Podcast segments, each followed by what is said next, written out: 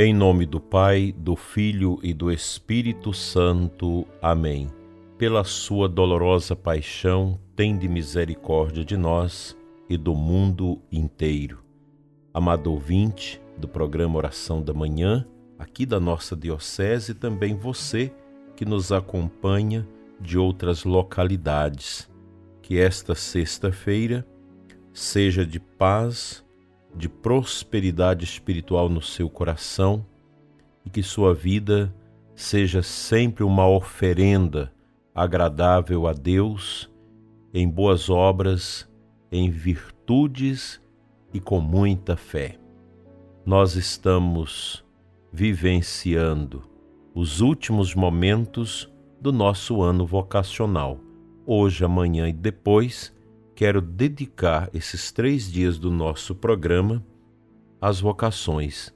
Conto com as suas orações nesse sentido, pois precisamos orar ao Senhor da Messe que envie operários para a Messe. Neste ano, o vivemos desde Cristo Rei de 2022 o ano vocacional, com o tema Vocação, Graça e Missão, Corações Ardentes, Pés a Caminho, fundamentado na aparição de Nosso Senhor aos discípulos de Emaús. A vocação é um chamado de Deus muito importante na vida de todos nós. Nos nossos tempos não tem sido fáceis o discernimento vocacional sobremaneira para os rapazes que querem ingressar no seminário.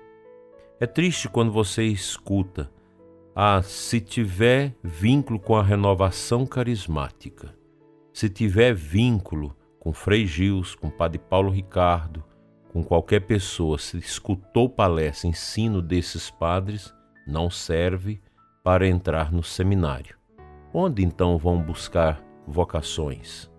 Em qual outro ambiente? As vocações nascem da piedade, do amor à doutrina da igreja, da escuta da palavra de Deus, um ambiente de oração. Geralmente, os ambientes que não têm piedade dificilmente vão produzir vocações. Mas é impressionante que às vezes você escuta alguém dizer: Ah, não precisa de vocações. A igreja sobrevive sem os padres, os leigos podem fazer tudo.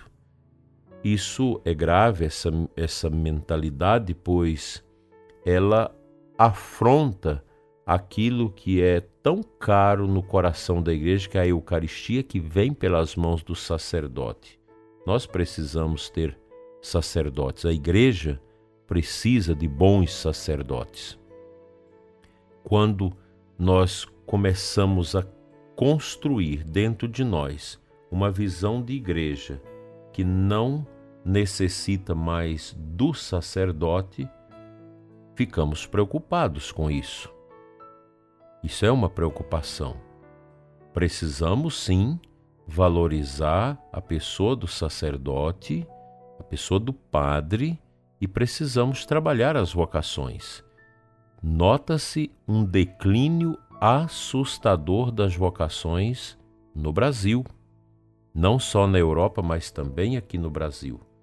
E quando se quer selecionar vocações que estão fora desse ambiente mais voltado à tradição da igreja, eu não sei onde encontrar essas vocações. Então, vivemos um tempo complexo em que a ideologia chega também no discernimento vocacional. Aí nós só podemos esperar que cada vez mais teremos comunidades desassistidas da Eucaristia. Esse não é o, o que os documentos da igreja, o que o magistério da igreja nos propõe que é trabalhar pelas vocações, trabalhar por bons sacerdotes, sacerdotes bem preparados, bem formados, para talhar com a sua ação pastoral, com seu apostolado, as almas para Deus.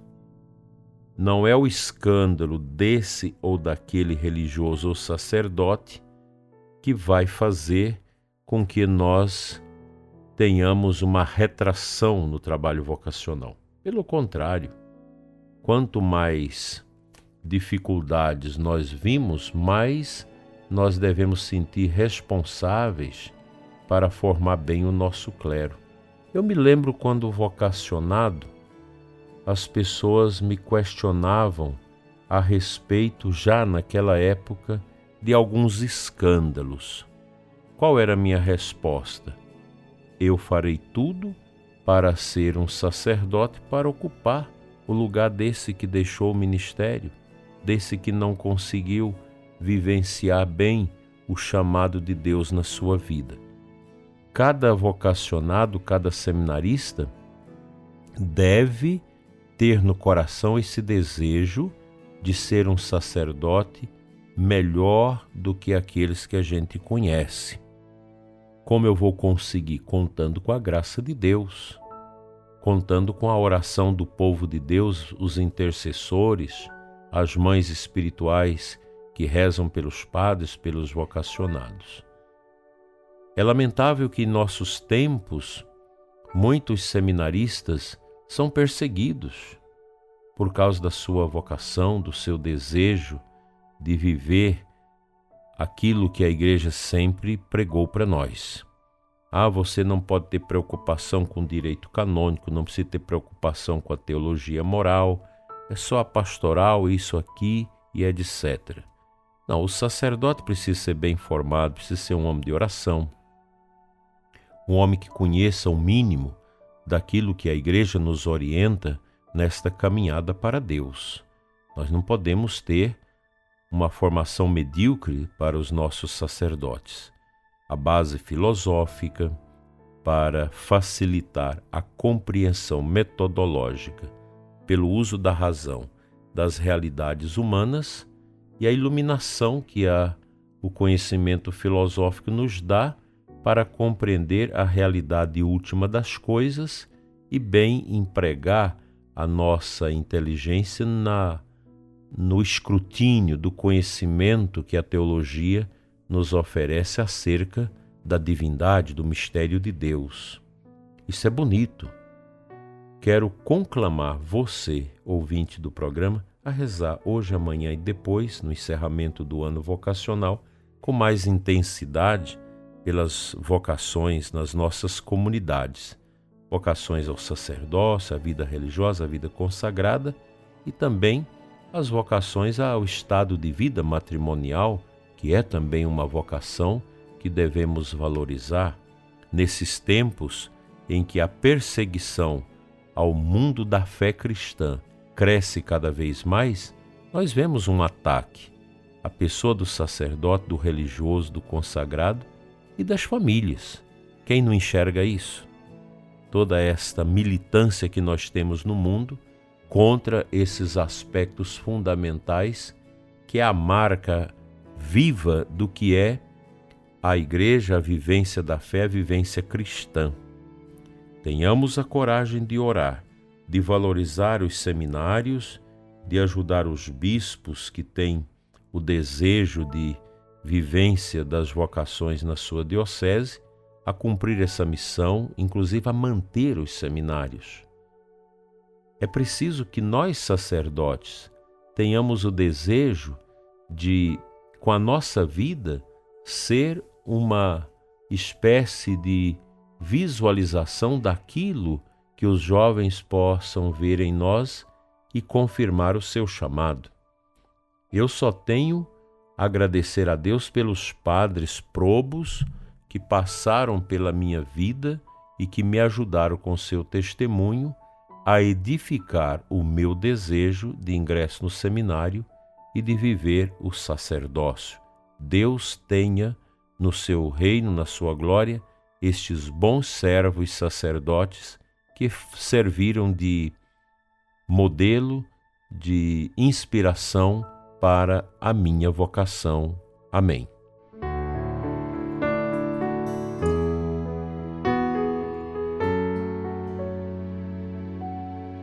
A antífona de entrada da Santa Missa de hoje está lá no Missal Romano, Gálatas 6, 14 e também 1 Coríntios 1, 18. São palavras correlatas. A cruz de nosso Senhor Jesus Cristo deve ser a nossa glória. Nela está a nossa vida e ressurreição. Para os salvos como nós, ela é poder de Deus. Veja que beleza, que palavra tão firme, tão abençoada esta da Sagrada Escritura do apóstolo Paulo acerca da cruz.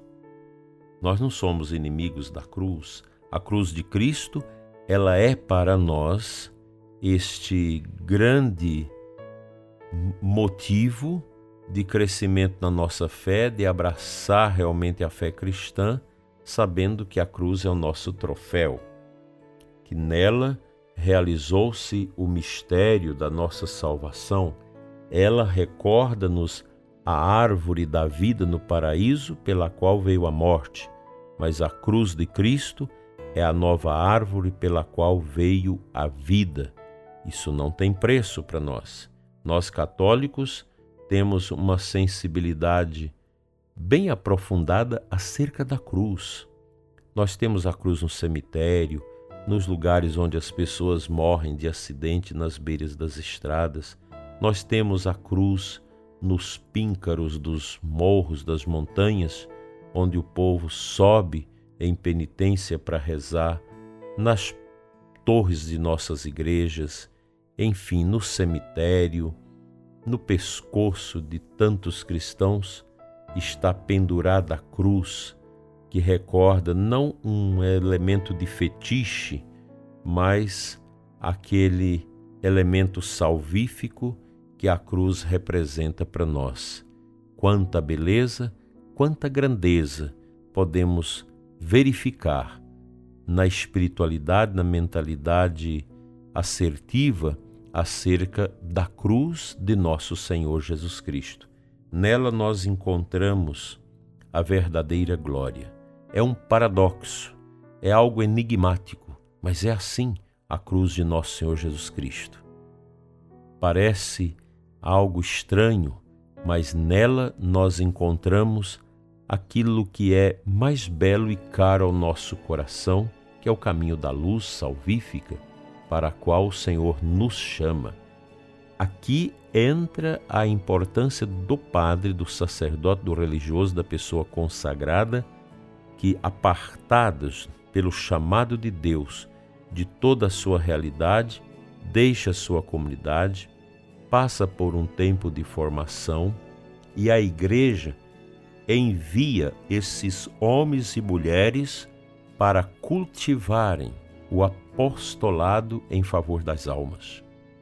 Sexta-feira, dia de meditação, dia de via sacra, de jejum, de penitência, dia também para orarmos pelas vocações, a fim de que Deus encontre lugar no coração dos jovens para que diante do seu altar possam dizer: Sim, Senhor, aqui eu estou, envia-me.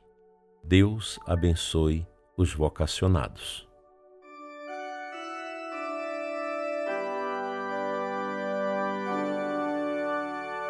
Rezemos a oração pelas vocações Senhor da messe, pastor do rebanho, faz ressoar em nossos ouvidos teu forte e suave convite. Vem e segue-me. Derrama sobre nós o teu espírito, que ele nos dê sabedoria para ver o caminho e generosidade para seguir tua voz, Senhor. Que a messe não se perca por falta de operários. Desperta nossas comunidades para a missão Ensina nossa vida a ser serviço, fortalece os que desejam dedicar-se ao reino na diversidade dos carismas e ministérios. Senhor, que o rebanho não pereça por falta de pastores. Sustenta a fidelidade de nossos bispos, padres, diáconos, consagrados e consagradas, ministros, leigos e leigas Dá perseverança a todas as pessoas vocacionadas. Desperta o coração dos jovens para o ministério pastoral em tua igreja. Senhor da messe e pastor do rebanho. Chama-nos para o serviço do teu povo. Maria, Mãe da Igreja, modelo dos servidores do Evangelho, ajuda-nos a responder sim. Amém. O bom Deus te abençoe e te guarde, prezado ouvinte, em nome do Pai, do Filho e do Espírito Santo, assim seja. Abençoado dia para você e sua família.